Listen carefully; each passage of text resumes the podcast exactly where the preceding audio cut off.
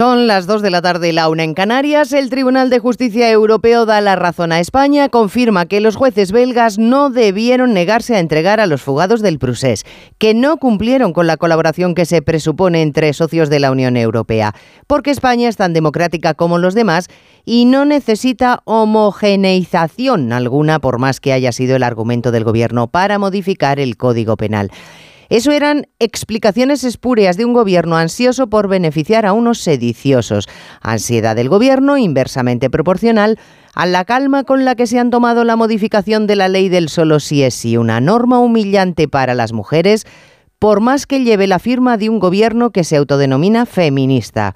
El PSOE se impone a Podemos como si los ministros socialistas no hubieran avalado la norma de manera colegiada los de Podemos, los socialistas y Yolanda Díaz, que mantiene silencio.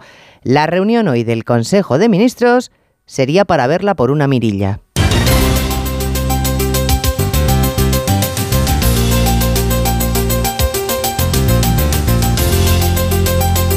En Onda Cero, Noticias Mediodía, con Elena Gijón.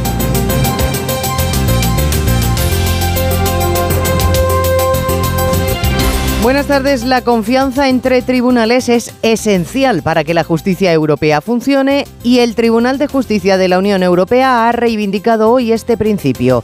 Bélgica debió entregar a Luis Puig, cuya euroorden rechazó de manera insolidaria.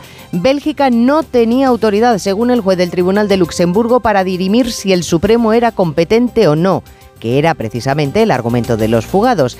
Tenían que haber entregado a Puig que era el que se requería y punto. La autoridad judicial de ejecución no puede comprobar si una orden de detención europea ha sido emitida por una autoridad judicial que era competente y denegar la ejecución de esa orden de detención europea cuando considere que no es así. La capacidad de Bélgica para negar la euroorden estaba muy limitada y no podía acogerse a ninguna de las condiciones previstas como enseguida les vamos a explicar. También les contaremos la supuesta alegría de los fugados que consideran que con algunos detalles de esa sentencia se les abre la vía para seguir litigando.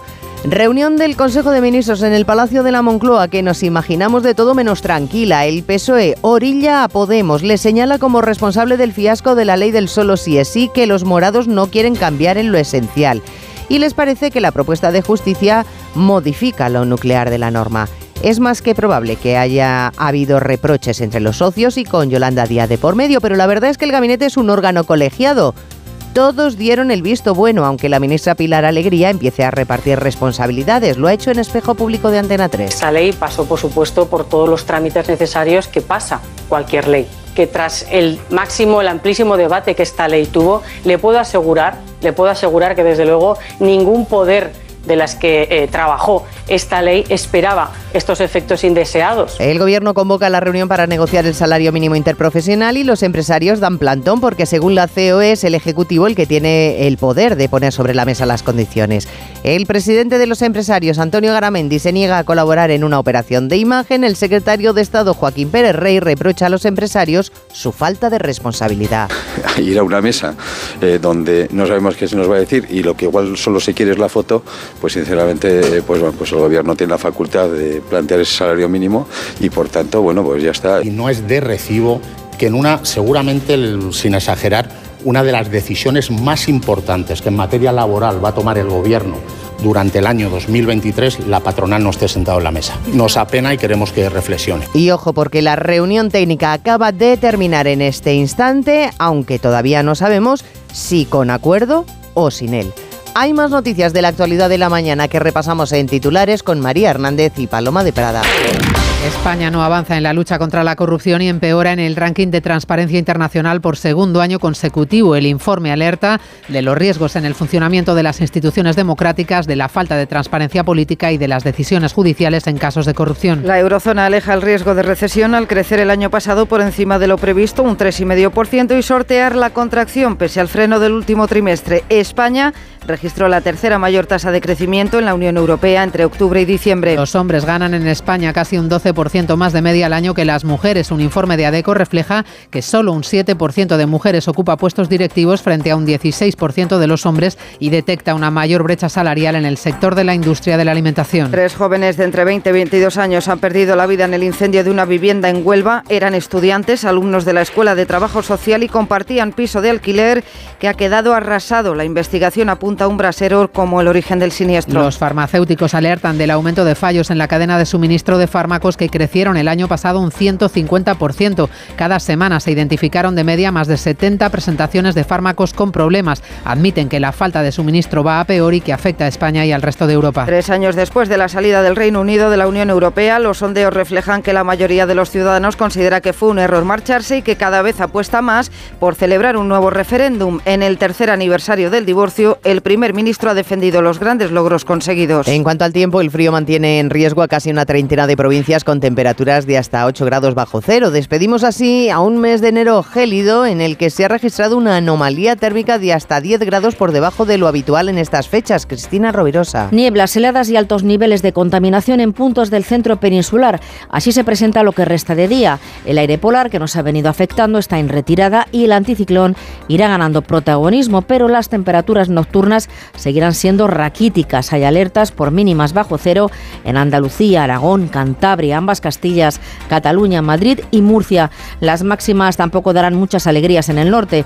Vitoria o Burgos no superarán los 7 grados, mientras que en Huelva llegarán a 17. Seguirá el cielo nuboso en el Cantábrico y en el estrecho y despejado en el resto del país, lo que dará origen a una inversión térmica que en el caso de Madrid se traducirá en una indeseable boina de polución.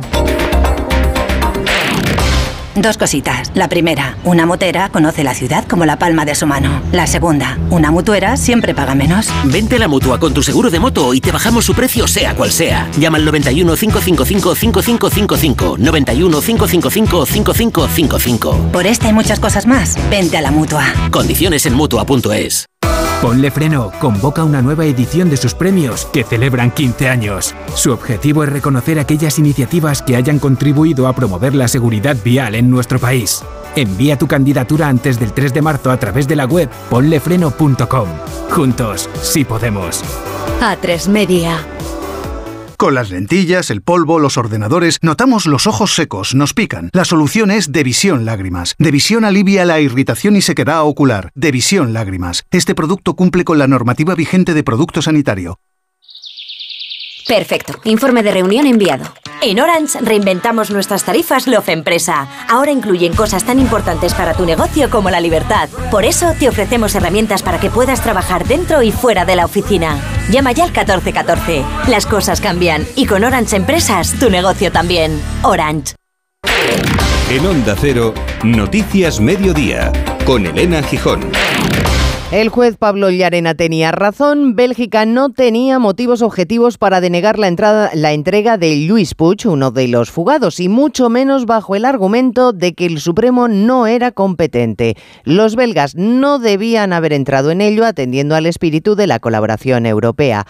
Ahora, la sentencia del Tribunal de Justicia de la Unión Europea es clarísima. Corresponsal comunitario Jacobo de Regoyos, buenas tardes. Buenas tardes. Bueno, solo hay dos razones por las que se puede negar la entrega a España. Deficiencias en la justicia del país que solicita la entrega, es decir, nosotros, o posibilidad de que se vulneren los derechos del reclamado y no parece que Europa contemple que en España se dé ninguna de las dos. Así que, como decíamos Jacobo, la sentencia es clarísima. Una autoridad judicial extranjera no dispone de autoridad para decidir si el órgano emisor es competente o no en el caso de una euroorden. No puede denegar la ejecución de esa orden de detención europea cuando considere que no es así. Por ese motivo, las euroórdenes no se pueden rechazar salvo que dicha autoridad judicial disponga de elementos objetivos, fiables, precisos, que revelen la existencia de deficiencias sistémicas en el funcionamiento del sistema judicial del Estado miembro emisor. Pero no basta con decir que existen este tipo de vulneraciones, hay además que demostrarlo porque si no se romperían los principios de confianza y reconocimiento mutuos. Claro, hay que demostrarlo y esa es una de las puertas, una de las vías que ve el independentismo para vender como triunfo lo que no es tal. ¿Por qué esta mañana estaban tan contentos? Pues por eso, porque ellos consideran que sí que hay deficiencias en nuestra justicia y porque sobre todo en la sentencia se alude a grupo objetivamente identificable. Y ellos consideran que lo son, que son un grupo ideológico, que les persiguen como tal y que eso es ilegal en Europa y no que les persiguen, como dice nuestra justicia, Jacobo, por haber cometido delitos de manera individual. El expresidente catalán subraya sobre todo una parte del texto en el que se habla del supuesto riesgo que tendrían un grupo identificado de personas a no tener un juicio justo. Y según él, un grupo identificado de personas son los independentistas catalanes. Se abren las opciones para prevenir que en Europa no se persiga a nadie por razones de pertenencia a lo que llama un grupo objetivamente identificable. Además, el abogado de Carlas Puigdemont, Gonzalo Boyer, dice que no es difícil demostrar que hay un riesgo sistémico en el Estado de Derecho en España. El día que quieran lo acreditamos. Por todo ello, consideran que en el caso de Luz Puig, la justicia belga no va a cambiar su decisión de rechazar la orden ni en el caso de las de Puigdemont, Tony Comín y Clara Ponsati. La sentencia sobre las cuestiones prejudiciales les va a ayudar a que sean también rechazadas. Bueno, desde luego quedan pasos por delante porque hay que esperar a que la justicia europea se pronuncie, por ejemplo, sobre la inmunidad de Puigdemont como parlamentario europeo y eso no va a ser hasta finales de febrero. Pero lo cierto es que hoy nuestros tribunales han salido reforzados frente a la estrategia independentista de negarles legitimidad y del gobierno de la nación de insistir en que hay que sacar los delitos del 1O del ámbito judicial pues resulta que se nos refuerza y además ahora Yarena, Eva Llamazares, tiene vía libre para reactivar las euroórdenes. El juez Pablo Yarena reactivará las euroórdenes de Puigdemont, Comín y Ponsatí una vez que la justicia europea confirme la retirada de su inmunidad como europarlamentarios y también esperará que se delimiten los delitos en los que se queda el Prusés tras la desaparición de la sedición y la rebaja de la malversación, algo que el tribunal del 1 puede decidir en cuestión de semanas. Entonces Yarena decidirá si le reclama, además de por malversación, solo por desobediencia o también por desobediencia órdenes agravados, como le piden la Fiscalía y la Abogacía. Fuentes del Supremo indican a Onda Cero que la resolución del TJUE no deja margen para una interpretación contraria a entregar a Puigdemont y la aplauden porque coloca a Bélgica frente a un espejo. Bueno, en el Congreso cada uno en su papel, claro. La CUP que queda camino por recorrer en Europa, que todavía se puede recurrir. Los del PDCAT que quizá tengan que entregar a Puigdemont a España, pero que ya no será por sedición, gracias al favor de eliminarlo del Código Penal. Y Ciudadanos y el Partido Popular se limitan a subrayar Ismael Terriza que se deje de marear la perdiz, que venga ya y que se explicite el triunfo del Estado de Derecho. Y que menos mal que en Europa aún se combate a los nacionalismos, ha dicho Guillermo Díaz de Ciudadanos. Él y hace unos minutos la portavoz del PP, Cuca Gamarra, han celebrado la decisión. Ni impunidad ni inmunidad se fortalece al Estado, al Estado de Derecho. Y si el Gobierno de España fuera inteligente, estaría celebrando con nosotros. Pero el problema son las disyuntivas, porque son o el sillón de Sánchez o la defensa de la libertad y de la igualdad. Los separatistas de la CUP andan seguros de que solo se habría perdido una batalla, mientras desde el PDCAT se subraya la que ya ganaron la modificación del Código Penal. Este es Ferran Bell. Esta orden deberá ser esencialmente y exclusivamente por desobediencia. No lo podrá ser por sedición, porque este delito ha estado derogado aunque piden tiempo para pronunciarse con más detalle. En estas horas están estudiando el cambio de escenario. El segundo gran asunto del día sigue siendo la ley del solo sí es sí. Podemos sabe ya a estas alturas que la deficiente norma que ellos redactaron y propusieron y que todo el gobierno y los grupos que le apoyan aprobaron va a ser reformada sí o sí. Tienen que mostrar indignación, claro, decir que se cuestiona el consentimiento o se vuelve al calvario probatorio, cosas las dos que no se ajustan a la verdad de la nueva propuesta. Pero es su agarradera para mostrarse muy indignados con la parte socialista del gobierno con la que, sin embargo, Ignacio Jarillo, Congreso, van a negociar un proyecto de ley conjunto. Pues sí, aquí en el Congreso el PSOE y sus socios, incluido Unidos Podemos, saben ya que la ley va a haber que tocarla y a fondo. Por eso el PSOE templa su mensaje y tiende la mano a Unidas Podemos diciendo lo que Irene Montero y Pablo Echenique, por ejemplo, quieren escuchar. Nuestra propuesta no toca para nada el corazón, que decía la ministra, el artículo y el concepto del consentimiento. Porque los socialistas saben que estamos ante un pulso político y por tanto electoral. Son de demasiadas sentencias, más de 300 las que benefician a agresores y violadores por culpa de una ley de la ministra Montero. Y nadie, ni el PNV, ni Más País, ni la propia Unidas Podemos, duda ya que la ley deba reformarse a fondo. Y ahí la responsabilidad evidentemente la tiene el gobierno. Y no entiendo el empecinamiento de la ministra Montero. Desde la oposición, Partido Popular, Vox y Ciudadanos señalan a un culpable, Pedro Sánchez. Sigue negándose a cesar a la ministra de esta ley. Con todo, el PSOE espera llegar a un acuerdo con Unidas Podemos. Bueno, ¿qué ha dicho el gobierno? Pues la portavoz Isabel Rodríguez se ha acogido al secreto de las deliberaciones del Consejo de Ministros cuando le han preguntado cómo ha sido la reunión mañanera entre ministros del PSOE y de Podemos. Sí ha subrayado que el Ejecutivo no se ha planteado tocar ni una coma sobre el consentimiento por más que diga Podemos, porque el consentimiento siempre ha estado en el centro.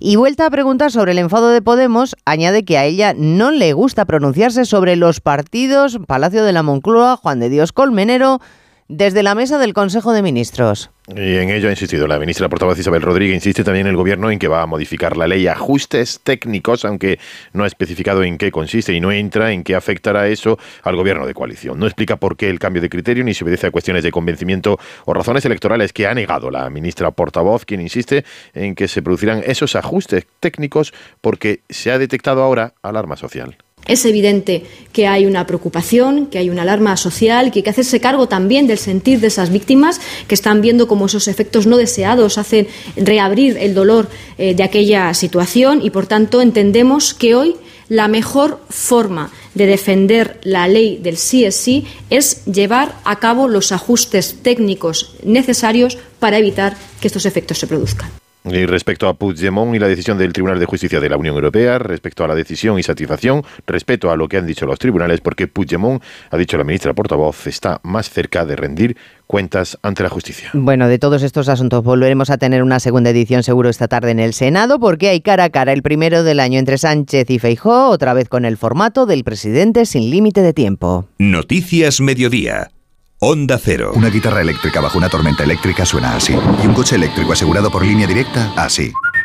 En línea directa tienes un todo riesgo para eléctricos e híbridos enchufables por un precio definitivo de 249 euros y tu moto eléctrica por solo 119 euros. Ven directo a lineadirecta.com o llama al 917-700-700. El valor de ser directo. Consulta condiciones. ¿Cansado de estar cansado? Revital te puede ayudar. Revital con jalea real y vitamina C ayuda a disminuir el cansancio. Recuerda, energía, Revital. Consulta a su farmacéutico o dietista. Una buena formación es el impulso de un país. Por eso nuestra formación profesional es moderna, flexible e innovadora. Porque se adapta a las personas y a nuevos retos. Porque me forma en el centro y en la empresa. Porque me da acceso a un trabajo de calidad. Porque me permite día a día mejorar mi formación. Porque ahora sí, la formación profesional, la empresa y la sociedad están conectadas. Con la formación profesional, el futuro es presente. Ministerio de Educación y Formación Profesional, Gobierno de España. Mi instinto detective me llevó a Sol Optical. Dos gafas graduadas con antirreflejante por solo 79 euros. Sigue la pista en soloptical.com. ¿Quieres ahorrar a full? Hasta el 13 de febrero en Carrefour, Carrefour Market y Carrefour.es, segunda unidad al 70% de descuento en más de 2.500 productos. Como en las galletas Oreo de 440 gramos. Compras dos y te ahorras el 70% en la segunda unidad. Carrefour, aquí poder elegir es poder ahorrar. Onda Cero. Noticias Mediodía.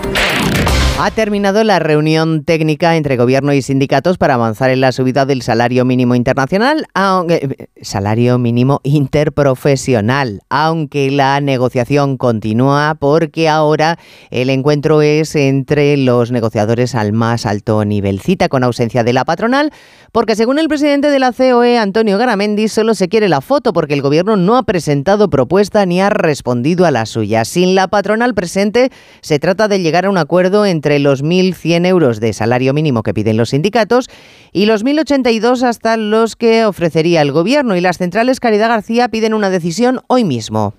Sí, con o sin acuerdo decían a su llegada los sindicatos. A esta hora, como dices, vienen de camino al Ministerio los secretarios generales de Comisiones Obreras y de la UGT para, junto a la propia vicepresidenta Yolanda Díaz, rematar la negociación que durante toda la mañana ha tenido lugar en la mesa técnica. Tres horas después de esa mesa, no sabemos si el acuerdo está cerca, pero elevar las conversaciones al máximo nivel pues apuntaría a un acercamiento de posturas entre Gobierno y sindicatos, de forma que solo quedaría firmar y, como decía esta mañana Garamendi, hacerse la foto Esta sería, por tanto, como apuntaba también a primera hora de la mañana el secretario de Estado, la última reunión. Confiamos en que sí, pero no porque sea la última reunión, no porque sea un ultimátum, sino porque el diálogo social hoy esté lo suficientemente maduro como para alcanzar un acuerdo. Fuentes del Ministerio de Trabajo apuntan a Onda Cero que la patronal ha sido informada de que la negociación se eleva al más alto nivel, pero nadie espera aquí a Garamendi. Bueno, veremos finalmente cómo queda el salario mínimo. Lo que no cambia es la brecha salarial. Según el último informe de ADECO, los hombres ganan de media casi un 12% más que las mujeres, una brecha que puede llegar al 35% en alimentación. Lo que más frena el avance salarial de las mujeres es la feminización de sectores poco remunerados, la maternidad o el bajo porcentaje ocupando puestos de dirección. Vitoria Milloc, directora de estrategia de ADECO. Solamente un 7,2% de las mujeres de nuestra muestra ocupan puestos de alta dirección, frente al 15,6% de los hombres.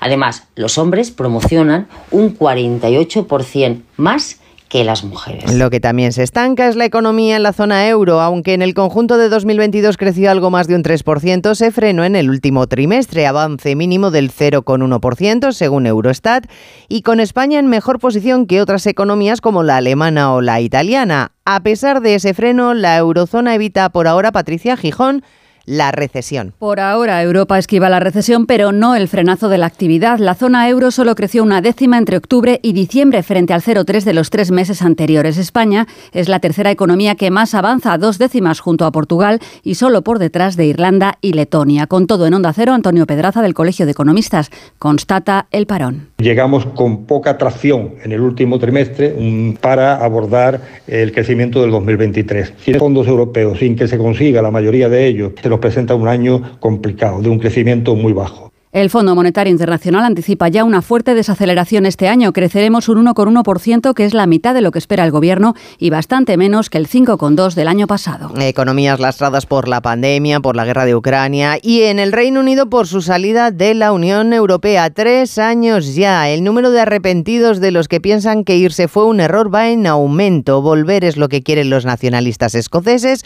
Hoy reivindican su lugar en Europa con la marcha de las antorchas. Corresponsal Celia Maza. El 62% de los escoceses votaron en su día por la permanencia en la Unión Europea, por lo que los nacionalistas han convocado una marcha de antorchas ante el Parlamento de Edimburgo, reivindicando que ante la oscuridad que supone para ellos el Brexit, quieren la independencia para poder volver a regresar al bloque. La demostración coincide con uno de los momentos más tensos entre Londres y Edimburgo, después de que la justicia haya bloqueado los planes de la ministra principal escocesa, Nicole Sturgeon, para convocar un nuevo referéndum de secesión, lo que le ha llevado a plantear las próximas próximas elecciones generales previstas para el próximo año como un plebiscito de facto. Las farmacias españolas detectaron en 2022 problemas de suministro en algo más de 400 presentaciones de medicamentos, sobre todo para el sistema nervioso y cardiovascular y como se viene apuntando en los últimos días, también es significativa la falta de antibióticos para niños, Belén Gómez del Pino. Sobre todo amoxicilina infantil, difícil de encontrar en muchas farmacias y también algunos medicamentos contra la diabetes. Ahora mismo son 671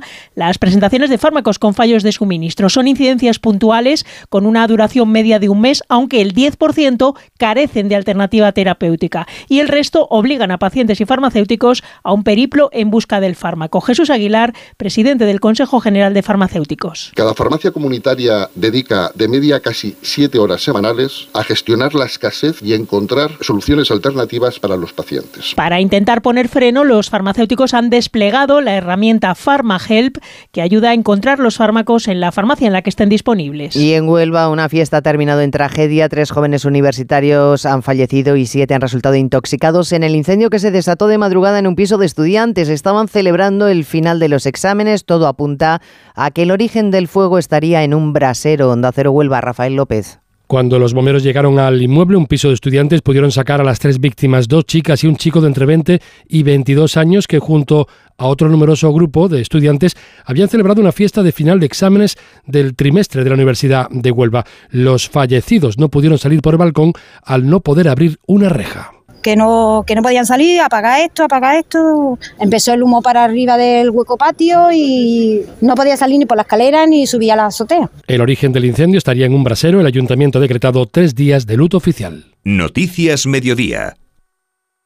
Agencia negociadora les ha cambiado la vida. Pues tenía siete recibos, pagaba unos 1.800 y ahora voy a pagar de 375. Y que transparencia 100%, la verdad no tengo ninguna pega. Pues mira, me supone, pues, jolín, llegar a fin de mes, llegar a que, que no llegaba ni al día uno y... No lo dudes. Si tienes casa en propiedad y quieres pagar un 80% menos cada mes por tus préstamos, llama gratis al 900-900-880. 900-900-880. Llama ahora, te cambiará la vida. A mí la fibra bien no me iba, hasta que me dije a mí mismo, mí mismo que a ti te gusta lo bueno. Pero luego dije, mí mismo que lo bueno cuesta. Y luego pensé, pues para eso está Yastel, que te da una fibra que flipas y móvil por 39.95, precio definitivo. Sí, sí, definitivo, porque lo bueno no es caro, pero tú mismo, ¿eh? Llama ya al 1510.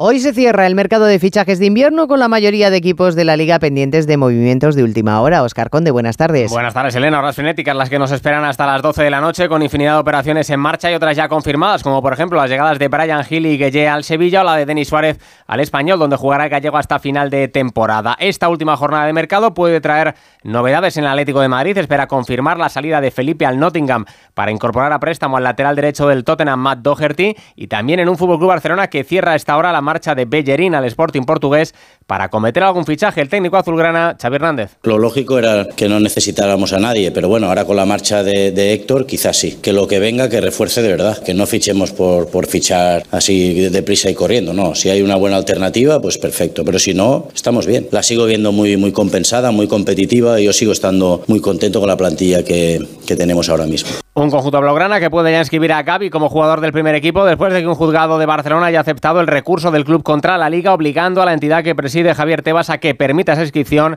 antes de que se cierre hoy ese mercado de fichajes. El Barcelona, que afronta mañana partido de liga, lo hace visitando al Betis en encuentro aplazado de la jornada 17 por la presencia de ambos en la Supercopa de España. Lo hará con la ausencia del lesionado Dembélé para un duelo que afronta así el técnico del Betis, Manuel Pellegrini. No siempre se puede marcar la Liga Española en diferencia de más de dos o tres goles, así que no, no, no, quiere decir que el, que el nivel de juego sea bajo de ellos, porque no golean tres o cuatro de puntero, le han hecho seis goles en 18 partidos, ganó la Supercopa, yo creo que rival más difícil imposible. El jueves se disputará el también aplazado Real Madrid-Valencia, cita para la que Ancelotti recupera a Chouameni Carvajal. No estará Mendy, hoy se ha confirmado que sufre una lesión en el músculo semimembranoso de la pierna izquierda que le va a tener dos meses cao. Y para ese encuentro el conjunto Che va a tener nuevo inquilino en el banquillo. Una vez más se hace cargo del equipo Boro tras la salida de Gatuso, que hoy se ha despedido de su plantilla y que ha mandado este mensaje de agradecimiento y apoyo a la afición y a su relevo en el cargo, Gatuso. Hemos decidido ir en esta dirección y yo el club con tranquilidad, con respeto. Siento con lo que, que he pasado. Gracias a, la afición, una afición increíble. Buena suerte a, a Boro también. Tiene un trabajo muy difícil, pero es un chaval muy valiente. También a mi equipo. Ella está, lo siento. Buena suerte per todo. Por otro lado, se acaban de confirmar los horarios de esas semifinales de Copa del Rey. El clásico entre Real Madrid y Barcelona. La ida será el jueves 2 de marzo a las 9 de la noche. La vuelta el miércoles de Semana Santa, el miércoles 5 de abril a las 10 de la noche. La eliminatoria entre Osasuna y Athletic de Bilbao. La ida miércoles 1 de marzo a las 9. La vuelta el martes 4 de abril a las 10 de la noche. Lejos de nuestras fronteras, el protagonismo es también para esas últimas horas del mercado de fichajes. Se espera movimiento en Alemania, donde el Bayern de Múnich ha incorporado ya Joao Cancelo. Se espera que haga oficial el Unión Berlín la llegada del exmadridista Isco Alarcón y en baloncesto tenemos hoy tres partidos con presencia española en la Euroliga, Barcelona Maccabi, Valencia Bayern y Milan Basconia. ¿Cansado de estar cansado? Revital te puede ayudar. Revital con jalea real y vitamina C ayuda a disminuir el cansancio. Recuerda, energía, Revital. Consulta a su farmacéutico o dietista. ¿Te gusta mi bolso nuevo? Es bonito, ¿eh? ¿Y de rebajas? Pues sabes que yo con las rebajas de Costa me voy de vacaciones, de crucero con todo incluido. ¿Ah, sí? ¿En serio? Sí, claro. Con Costa reserva tu crucero desde 699 euros, solo hasta el 5 de marzo. Infórmate en tu agencia de viajes o en costacruceros.es. Costa, believe your eyes. Con las lentillas, el polvo, los ordenadores, notamos los ojos secos, nos pican. La solución es Devisión Lágrimas. Devisión alivia la irritación y sequedad ocular. Devisión Lágrimas. Este producto cumple con la normativa vigente de producto sanitario. Descubre el lado más personal de Joaquín. Vamos a ver lo que soy yo, mi familia, mi gente, lo que me rodea el día a día. Yo creo que vaya a disfrutar. La penúltima y me voy. El jueves a las 11 menos cuarto de la noche estreno en Antena 3. La tele abierta. Ya disponible en Atlas Player Premium. Más de 20.000 personas han alcanzado los 100 años en Italia, el registro más alto desde que hay datos, una capacidad de resistencia evidenciada durante la pandemia. Roma, Darío Menor. Se les llama la quinta edad. Son los centenarios, un grupo de población que ha alcanzado un nuevo récord en Italia al sumar ya casi 20.000 personas, el doble respecto al año 2009. Un 83% son mujeres. Los centenarios constituyen una de las franjas poblacionales que menos han sufrido la pandemia en Italia, ya que sus peculiares genes les hacen ser más resistentes a las infecciones. Según los expertos, además de la genética, también resulta determinante para superar los 100 años contar con una intensa vida social, evitar el sedentarismo y llevar una alimentación con pocas calorías. A los mandos Dani Solís y Cristina Rovirosa, volvemos a encontrarnos a las 3 después de la programación local y regional. Gracias por estar ahí, muy buenas tardes. En Onda Cero, Noticias Mediodía, con Elena Gijón.